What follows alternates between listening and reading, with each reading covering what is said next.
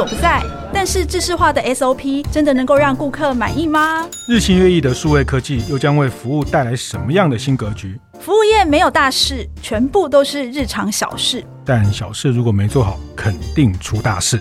欢迎光临服务一点绝，我一哥，我一姐带你把脉服务业。上菜喽！听众朋友，大家好，欢迎收听由闯天下跟大店长晨会共同制播的《服务一点绝》节目。我是天下杂志副总主笔王一之，我是大店长读书会创办人游子燕。这一期怎么啦？天下杂志听说洛阳纸贵哦，那个、哦、是 到处补货，因为太萌了。哎、哦，欸、而且福利熊的公仔还可以出现在全联以外的很多通路，然后 Seven 的这个 Open 奖也会出现在全联。跟全家哦，很有趣哈，这个画面还蛮有趣的。我们已经应观众要求，在思考要不要做成手游了，这样子哦。是这个我们这一期啊一姐的撼动产业圈的一个零售产业的大作哈，因为让你三天三夜都很亢奋的在写稿。没有了，其实只有一天而已啦。是写一天呐，一天标七千字这样。哦。但是我没想到，那个大家都说，呃，那个封面好可爱的那个刹那，我马上传我的封面给子燕看，这样子，我想要得到他，然后我就秒秒回说，哎，这个可以列入中小学的呃商业通识教材，对，那个所有的中小学生都要看一看这一期的《天下杂志》，谈这个就在你家隔壁的全联跟统一超统一超的这个大战哦，那因为这个真的一直很辛苦，很辛苦。然后整个天下的后置在短短的不到两天、三天就要解封面，就要做美编哈，就要做后置。因为统一集团宣布要把所有的家乐福台湾的股份买进来，这个事情还是在半夜宣布的。是。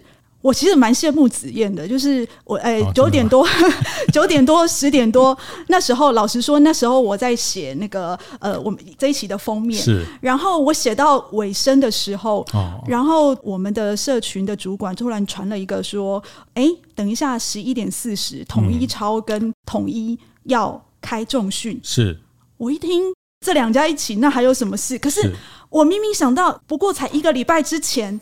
罗志先那时候在那个台南开一万店的时候，是。他才跟我们讲说：“哎呀，现在那个法国人哦，在放暑假，哦、呃，再怎么样重要的事情哈、哦，都会放下来。是是，我们那时候还想说，哦，那可能会到年底这个事才会定。结果没想到罗志先来给我们所有的全台湾的媒体哈、哦，来一个逆袭，真的。哦，实在是。采访对象的话可以听。那个 就就可以吃哈，不是就是说，呃，对啊，我觉得这个是商业的并购，本来就是一个机密的事情，然后牵涉到双方的保密的条款，还有很多供应商、银行、法律，特别是这种跨国哈，所以统一集团要并购家乐福的百分之六十的，其实它本来就是它的合资的股东，百分之四十是统一集团，百分之六十是法商，是法国人，所以三十年的家乐福的台湾总经理都还是法国人。目前的这个台湾家乐福总经理王俊超哈，他是哎对对，他是唯一一任台湾人的总经理。是是。呃，在他之前呢，全部都是法国人。但是他是领法国人的薪水啊，是是，对他们是法国人的的这个，所以这件事情酝酿了很久，而且在整个媒体圈，其实大半年，呃，八个月，其实你已经早就写好了，对不对？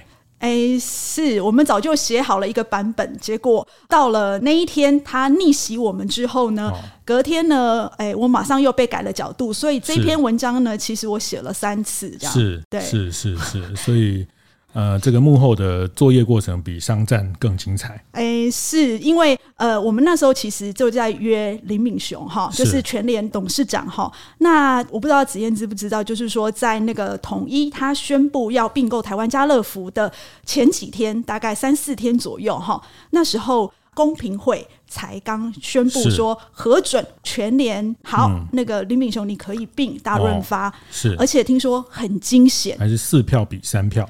对，而且呢，那个林敏雄他还亲自去公平会跟大家报告说，我经营那个全联的理念是什么，好不容易才过。那我们争取到他的专访呢，是在那个就是送场印刷前两天，所以等于是我们采访完了，隔天我就要把稿子写出来，否则呢大家都看不到这一期的杂志。对，这可能比较年轻的朋友很难想象哦，因为就是呃，就像发脸书写一写就 po 上去，没有啊。这个纸本的版面的流程是非常严谨的哈，那个白纸黑字印出来的这个整个校对啦、数字。图表、照片对色，哈，这个其实是一个很费工的过程。那但是我觉得这也是纸本到今天还是非常珍贵、珍贵的魅力哦，因为你一看就很快的去掌握整个新闻的核心的要素，然后呃，从图表，从它的整个编辑的编排，哈。好，那这个我是在协助帮你们卖杂志吗？是吗？对对对对对。呃，我觉得我看到了这个意思，这次报道的一个标题，因为我我也很好奇你怎么看这件事情。毕竟你还是比较贴近线上哈，像我们就是已经后浪推前浪，我们已经是在沙滩上的。有吗？有吗？你在沙滩上晒太阳哈，那个是涂防 晒油哈，是那个。那我想你还是非常贴近产业的脉动啦。我觉得我也看到这里面很多很多，在这个并购后面大家没看到的很多细节，跟影响整个上下游，甚至每个人消费者。日常的选择这件事情，都跟这件事情他们点头，他们一个合约，一个两百九十亿的交易，所以在这一期的您的整个报道最后是用一个叫通路巨兽，嗯，不是巨人，啊、不是巨人，是巨兽。巨人跟巨兽有什么不一样？呃，其实一个会咬人，一个不会咬人。这样子，我回问你哦，就是说。哎，因为子燕其实她过去在整个服务业，她也是跑蛮久的时间哈。然后我记得她也写过哎几次哎关于罗志先的一个专访，甚至是封面哈。没有过去就过去了，对，是、嗯、好。如果是你，你会用巨人还是巨兽？哎，这个好问题哎，这个好问题哎，嗯，啊，你要回答、啊，我，我会写巨变啊。哎，对啊，这个是通路的一个巨大的变化哦，这样大家都开心嘛。是是，那你要骂人在里面字里行间就好，不要。哎呀，你好聪明哦！哎呦，这个我们也是有练过的啊，不然怎么可以这样？嗯，全身而退不是就 大家知道面对这些大企业哦，你讲他好，人家就觉得啊，你们这是写广编稿。对，那你稍微去指点他，人家就觉得你们是一定是呃，然后这个经理人也好，老板也是要捍卫他的经营绩效，是捍卫他的面子，捍卫他的尊严哈。他这个几百亿的大公司领领导几万人，他怎么可以随便你就这样指指点点哈？所以是呃，好回头讲，所以通路巨兽是你真的想。因为合并，因为全联加大润发送作堆，统一加家乐福加家乐福后面的顶好顶好这一挂，从超市到超商到量贩，这两个板块形成。说这里面呃，文章在第二段、第三段就谈到，这是十年内的一个通路板块的定定了。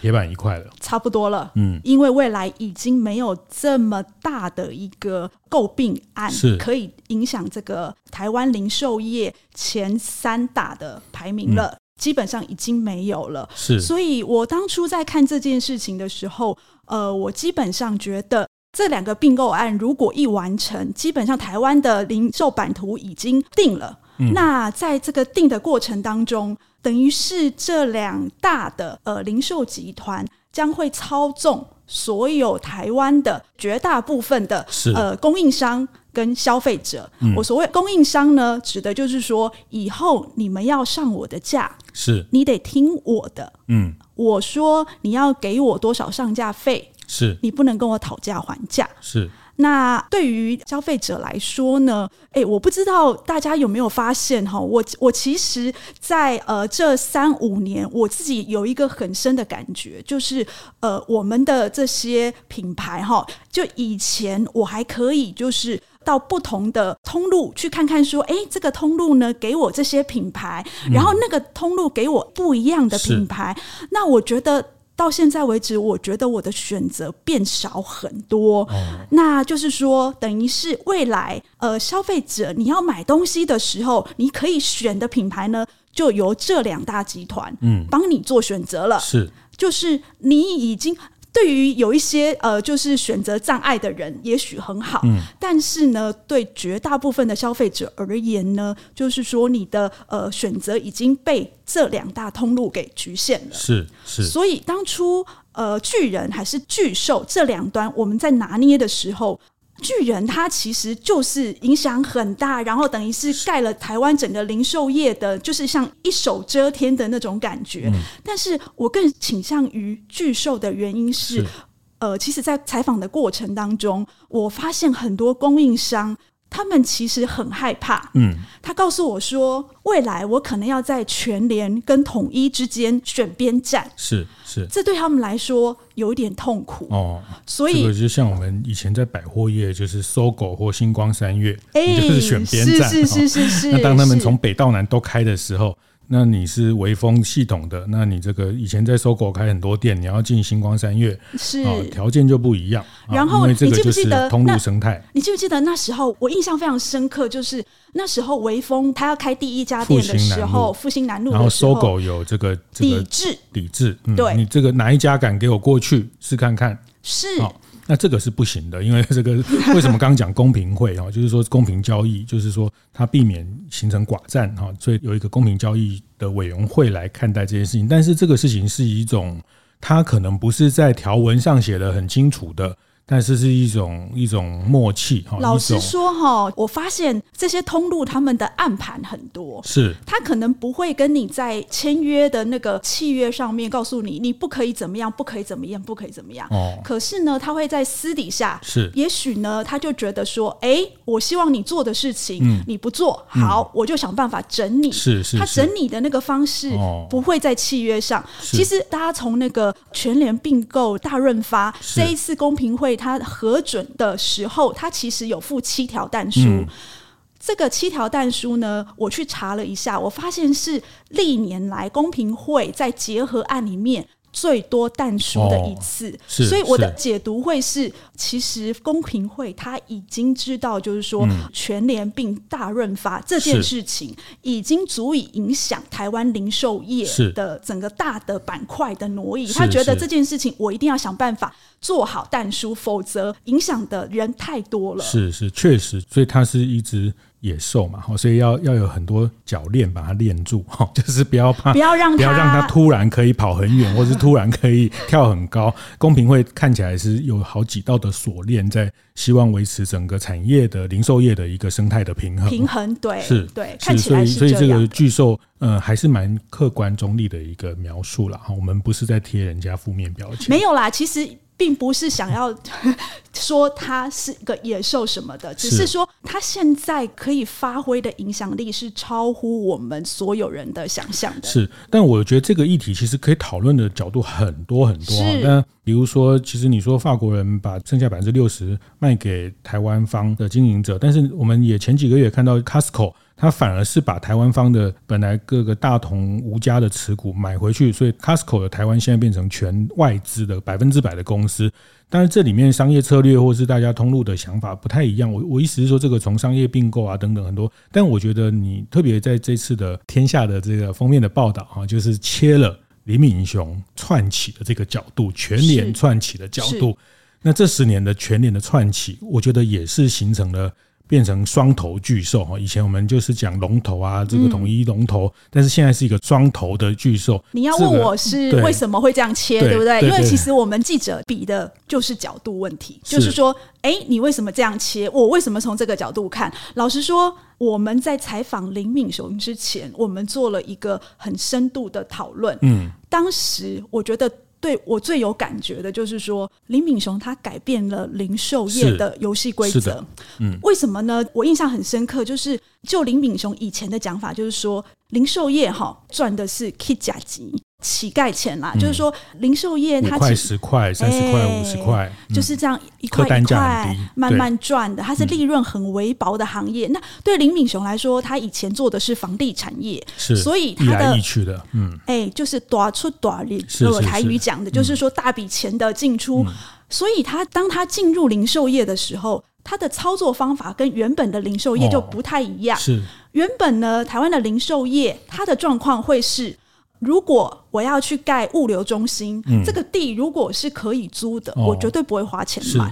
我的钱要用来干嘛？我的钱要用来开更多更多的店。是是是。那可是林敏雄就会觉得说，哎，如果我要盖物流中心，我要来做什么事情的时候，我当然先买地呀、啊。是。第一个，我买地之后，我那个建筑我可以想办法做得更完善。嗯，然后呢，我不知道子健记不记得，我大概今年初的时候有去一趟全联台东店。哦，然后那楼上有无印良品的那一家，哎，是是是是是，嗯、那时候我们在晚上看的那个全联哦，简直就像百货公司，你没有办法想象。结果那个台东县政府的人跟我们说，其实他那时候林敏雄是去标那个地，嗯，标地然后盖这一栋建筑来做门市。是，是你你没有办法想象，就是说一栋门市哦，他可以花五亿，连那个地呀、啊，嗯、然后连那个内装加起来五亿哦，我光想就觉得不可思议，嗯、怎么会有人这样子？养地养地兼做现金流，哎、哦，其实像我们在是 台中很多从化区的 motel 哈。这些 motel 都是在养地哈，它有创造现金流，又可以 keep 这个地，比停车场的收益更好哈。这个就是在地产的逻辑会来看待这件事情。嗯，所以简单说，就是你觉得他用跨行业的所谓他都外行人，他自己说他是外行人，他说我都不会这个零售业啦，我拢是家己学的啦，就是说他在进入零售业这一行，没有人教他，所以他都用自己的方式去做。我自己觉得，他就是改变了台湾零售业的游戏规则。是，所以，哎、欸，你知道它的规模是这样子，每三年一个并购，每三年一个并购。他觉得并购才能让它的规模变大，嗯嗯、然后才能快速赶上龙头。对他来说，他知道这个产业里面，如果你不是第一名、第二名的话，你在这个产业里面就完全没有办法发生。好，哎、欸，嗯、我我这个上半段最后我问你一个哈，就是。你在杂志没有写的哈，就是你最后杂志这一篇最后就说啊，这个两头巨兽谁会胜出还不知道，反正只要有留在赛道上，永远都有机会。然后你要问什么？你，你老实说，你看好谁？哦，我觉得我要选择好难选，这是嘛？好选，这是很好选，我就选全联呐。我觉得 Seven 不行啦。为什么？好，等一下，那个我们下半段再来好好的谈谈为什么你觉得 Seven 不行了。好，我们休息一下。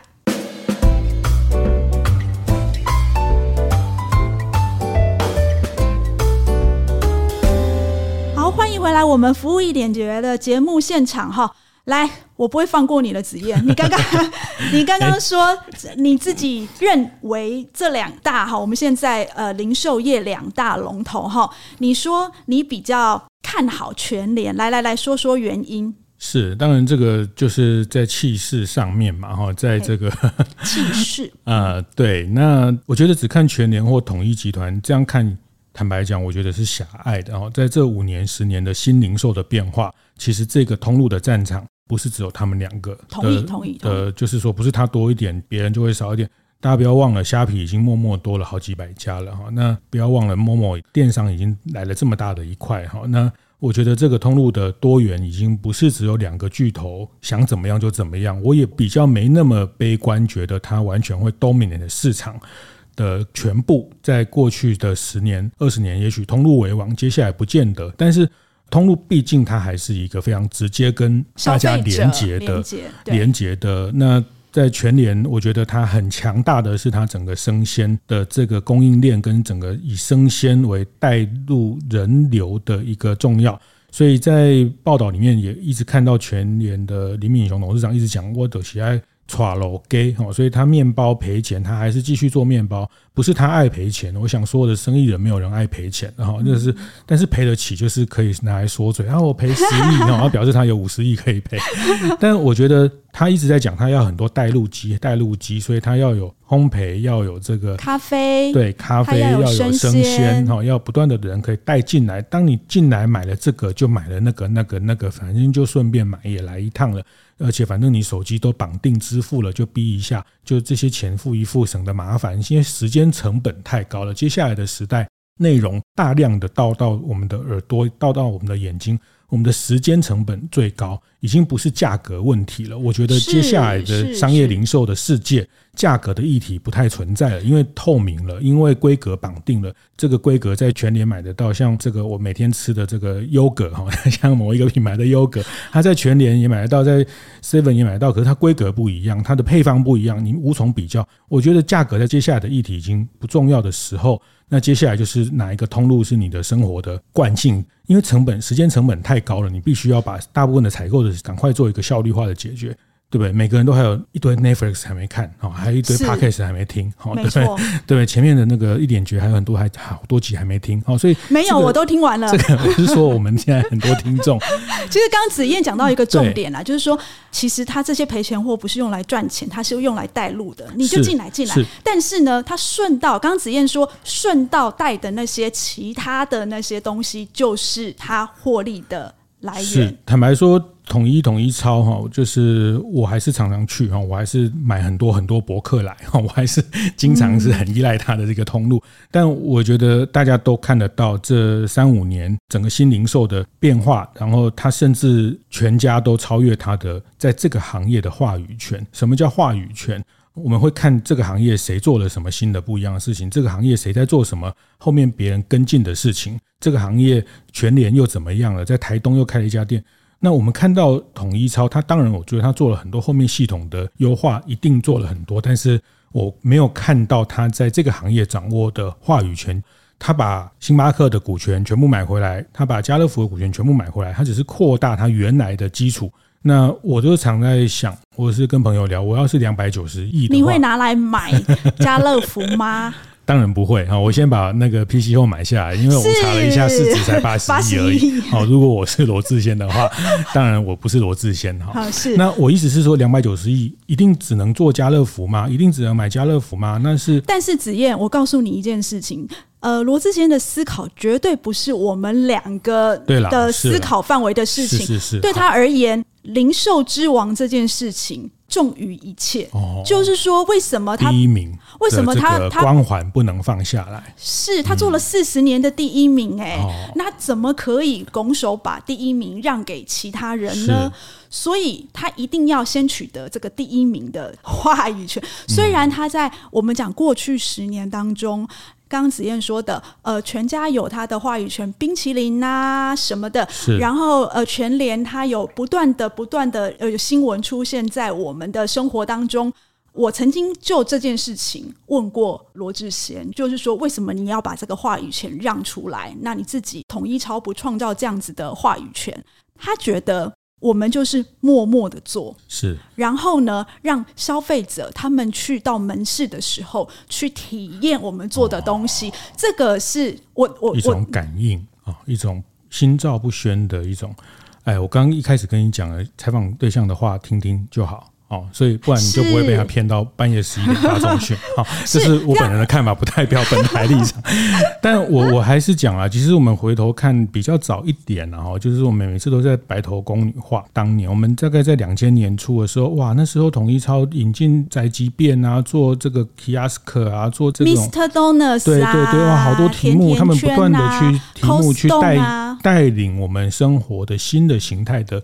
可能哦，那哦，它还有一个很重要的，你看以前我们都很少去 Seven 去吃东西，他就告诉你说 Seven 是一家餐厅。其实我一直觉得 Seven 其实是带领，我不知道下一辈是讲，至少是我们这一辈的生活形态的演进。是是，但我想回头谈，就是说全年还是会持续的，特别是它现在的全年的这个支付的系统哈，就是这个 P-XPay P-XPay 了，是 P-XPay，那动不动又放个几千块，这个钱都是钱呢，这个钱都是变成他的金流，就是他从我们这边先收到预付款，然后他再晚一点把钱付给厂商，这他就有现金流了，很大的现金的破，但是就是呃，就是我们笨嘛，就是我们懒嘛，我们想要方便嘛，所以我们就得付出这个代价哈。那我只是。说回到这次在谈通路的巨变、巨兽带来的巨变、巨变带来的巨兽，嗯，我会觉得就是我们再进一步拆解，嗯，如果往后看十年、往后看二十年的零售市场。我觉得通路为王，我比较想要思考的是说，通路为王还是为王吗？这个议题是假议题还是真议题？我比较认为接下来可能是假议题了。为什么？为什么你这么说？对，那通路为王，好像我们什么都要靠它，但是没有啊。我我现在我也可以三天不去 seven 啊，因为我现在不用缴费，也也线上就可以叫车，也可以叫吃饭，也叫 Uber Eat，然后这个要买蛋黄酥也不用去它里面买。那它没有太多理由，反正我要领货去虾皮店到店也可以领。就是说，这个通路，但是不方便，没有不方便啊，现在还不方便，会啊，很多啊，虾皮电话店很多啊，真的吗？就是方不方便是取决于你的生活的惯性。好，那我是说，其实人、场、货是零售的三件事情，场域决定了我们买什么，但是在场域之前是商品啊，在统一集团创办人高清院的时代，三好一公道，他只要商品有三好一公道，他就卖得动了。是。因为是在商品供应稀缺的时代，只要有商品，有好商品就卖得动。现在后来商品不行，要看通路哦，看通路给不给我进。因为商品已经海量了，可是我觉得现在通路海量啊，像我们社区附近一堆团购的店，一堆线上线下的取货的东西，然后 PC 后 Momo、淘宝，每天这些东西，社区管理中心每天早上就是几百个包裹就是这样进来。大家都认识很多很厉害的网红，他没有场域，他没有开店，也是做个五亿、十亿。所以子燕讲的就是说，在我们现在其实那个呃整个渠道已经多元到不行，是不是只有当初那个年代，就是说只有看统一超，只有看全家，呃，你能不能上去这几个通路？是，如果你能上去，你才能够卖。对，但必须指出，就是说我非常同意。就一直他特别去谈他后面整个供应链，是甚至谈到全年在台湾将近一百个乡镇里面是寡占的独占的一个状态。九十八个，对，那他独占了很多商品的选择，他们窄化了我们在某一些特定通路商品选择，然后这个会排挤掉。其他想要进来这个商品世界的一些供应商独立会，比较独立的，也许是他在做自己事情的供应商，有非常强大的效率的，呃，用你的话讲，高速公路配送系统、仓储系统。什么冷链啊，什么常温、低温、中温、高温，它都可以哈。那而且都很快，这个的基础建设是非常非常可怕的哈。就是说，确实他们都建立了自己的专门的高速公路，商品只要上去就卖得动。他会自己跑，他供应商跟我形容说，只要上得了那个呃高速公路，他就自己跑。但话讲啊，就台北到高雄，也不是只有搭高铁啊。是啊，你可以走其他的路啊。对啊，也不是所有的东西都要现在买明天到啊。那只有一些东西是我们要赶快得到，也不是所有生活每件东西。都要马上得到的事情。对，你晚一点点，其实很有趣。你其实晚一点点，我觉得哎还好啊，可能便宜个五块。是，所有电商的操作都是货货等人，人等货嘛。我们呃在实体的通路叫货等人嘛，我说摆在那边你来选，应有尽有。可是我们现在买电商，哇，还要人等货，哇，要买什么谁谁谁的蛋黄酥，要先等说下个月八号，然后指定我三点去提货，我就要去提货。哦，就是人等货。那这件事情，人场货已经在新零售的世界被打破。我比较看待通路为王，商品为王，还是粉丝为王？我今天是弟妹，我今天有粉丝，我就可以开手摇店，然后 Seven 就会跑来说啊，你可不可以跟我联名啊？商品进来。所以因为我有粉丝啊，因为每个人都想要我的粉啊，所以通路为王，商品为王，接下来粉丝为王，这三件事情，我觉得是一个三角形的等距。我比较是这样看待。就是说，在现在，老实说，我自己的呃行为模式都已经改变很多了。就是我可能就是每天回家的时候，我可能就在 Momo 下单，不用再诶非得到超商啊、超市啊等等通路去买东西，或者是做我该做的事情。所以，其实科技已经改变了所有的呃，应该说零售业的样貌。也就是说，通路未来十年，你想要继续生存，你不能只是就是说，好，我霸占了整个版图，我就能生存，并不是这样的。我觉得通路的心态应该要有所改变才对。就是，呃，其实在我采访的过程当中，我非常感受到一件事情，就是说，刚子燕在说的这一连串哦三角形的过程当中，品牌力、粉丝力、通路力。呃，我们讲绝对三角形当中哦，就是说通路他的心态还是停留在过去你非我不可的心态。可是到了现在，就像子燕说的，我如果是那个芊芊，是全家来求我去合作。是是是，因为他们现在商品开发到处去找厉害的商品，因为才能带人进来，进到便利商店的理由不多了，进到实体的店不多了哈。所以这个部分确实它还是一个很大的。可怕的这个通路的一种病，但是我也觉得也不用太害怕啦，因为它以统一集团来说，它台湾呃这么强大的市占率，然后亚洲开了一万家的 Seven，可是它在全世界的零售集团也好像还排不到一百名。可是问题，我们的厂商大部分都还在台湾啊，甚至是亚洲销售啊。但我要讲的是说，如果你今天从通路的角度。呃，这个当然这是另外一个问题，就是我们有没有可能发展出一个通路品牌啊？比如说宝雅这个自有通路品牌，因为统一还是一个品牌代工的集团，它代工了星巴克，它代工了 Seven。它代工了这个无印良品过去等等，它还是一个品牌代工，它原生的品牌大概就是叫康士美哈。那我意思是说，大这件事情，我觉得不一定是危险啊，或者是可怕啦，只要能去平衡。大不危，大不危险，不可怕，那大会是竞争力啊。如果今天像保雅，那如果保雅可以开到全世界。那这不是很厉害吗？就就把台湾的物流的这个零售的品牌打到全，那人家家乐福都可以开来台湾啊。我们为什么？所以我们把宝雅开到法国去？可以啊，为什么不可以？为什么没有这个志气呢？真的好，我去跟台南去跟宝雅的，不用跟他讲，他们一定都在想了哈。就是说，我觉得就是我们不要在台湾里面就啊，一定是大舅要打压他，或者是怎么样？那他很大很大，去去去呃，征服亚洲，去这个征服宇宙，很棒啊！台湾如果有一个品牌可以零售。通路品牌，哎，我会引以为傲，哎，这是来自我们台湾。是是，但我一说这个从通路产业竞争力，我们是这样看待，合并带来重效，合并带来创新的更多的能量，哈，不是每个都小小的小小的啊，然后都每个人都没有很强大的系统。那当然，我觉得这个就回到生态平衡的角度了。但是坦白讲，我觉得，呃，作为消费者，我们，呃，我还是很认同一支的观点，我们要对通路的这样的巨变带来的巨兽。有警觉，那选择权在我们手上。我觉得消费者是就是整个通路市场平衡最大最大的关键。对对，就是消费本身就是一个投票了啊。我觉得我用脚投票。对，那当然我们因为便利，因为懒，因为怎么样习惯，因为那你就认了，你就被他宰制。这个养套杀，所有通路都是先生让你觉得啊很棒啊，很舒服啊，送你一千点啊，送你五百点啊。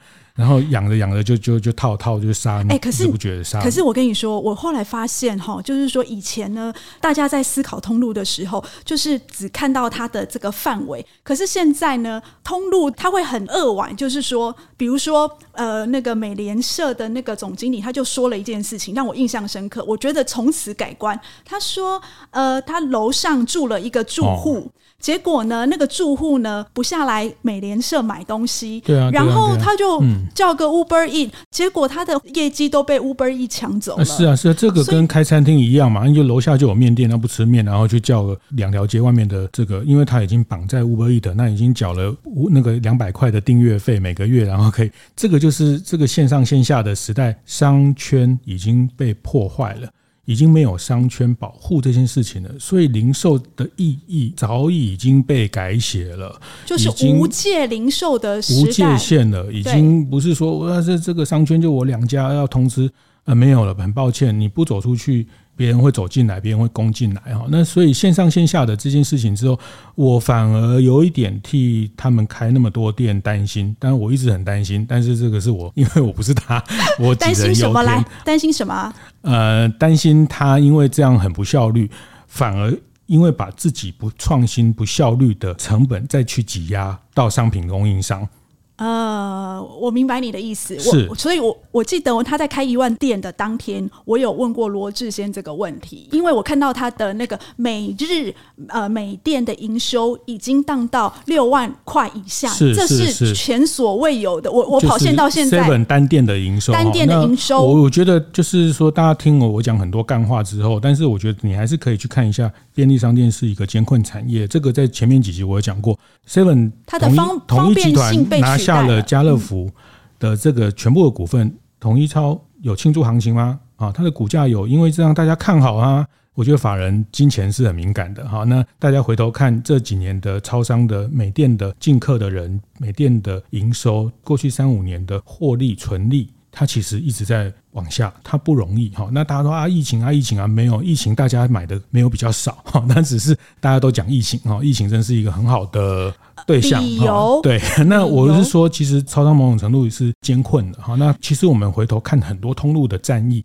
时间拉长一点，业态看多一点，银行产业不是过去一段时间到处开新银行，然后呢啊那。这个全国灿坤，到处北到南，哇！这黄色巨人，这个灿坤，这个通路征服了，然后呢，哈，就被电商取代了。哎，这你讲的，这你讲的。哦，好，我我我刚刚子燕讲这个，它越艰困哈，其实可以发现，呃，超商它的获利越来越少。现在呢，就剩下 EC，就是电商的那个到店取货的这个利润，在撑它的最近这几年来的获利哦。这个其实是比较危险的地方，所以我觉得，老实说。呃，对于通路商来说，第一个是他的心态要改变，还有就是说，当初一直看着消费者需求改变的那种直觉，而不是你隔壁是全联还是全家了。就是说，你不能看你的竞争对手是谁，是、嗯，而是你要去看消费者需求的改变是什么，你要去预测，然后去想办法提供给消费者。我自己觉得，通路不管是线上或线下通路，这样子的敏感度不见了。好，这个是一直今天提供给大家的服务一点诀啊，就是每个人最大的竞争对手就是自己啊。这个就是，哎、欸，我们是在心灵鸡汤吗？好，那那我的服务一点诀啊，我还是讲刚刚我的观点啊，就是呃，通路为王，商品为王，粉丝为王，在这个新零售时代是一个三角形啊。那要么你有很强大的商品，有很大的爆款，通路一定会求着你进去。跪着你要你来卖哦，要么你有很强大的粉丝。那如果你这两个都没有，只能靠通路，那你会必然要被它剥好几层。那这件事情是经营者可以去思维的。我们过去是不是太过于依赖透过通路去贩售？那现在的管道太多了啊！刚讲的这些之外，还有很多还没讲到的，什么团爸团妈，什么这个社团啊，什么这些直播啊、电商啊、带货啊、内容啊等等。哈，所以我觉得这个是我从这件事情呃，可以更延伸往后面看整个零售版图，跟大家分享的一些看法。直接讲的就是品牌力的问题，所以这个未来品牌力是重点哈。服务一点绝是在每个月的第一个跟第三个星期四早上八点准时播出。我们会讨论与服务业相关的各种议题，分享精彩案例。欢迎大家到 Apple Podcast 闯天下按赞五星留言。另外还可以加入服务一点绝的 Line 社群，怎么加入呢？请看资讯栏中的说明连结。我是王一之，我是游子燕，服务一点绝，我们下次见。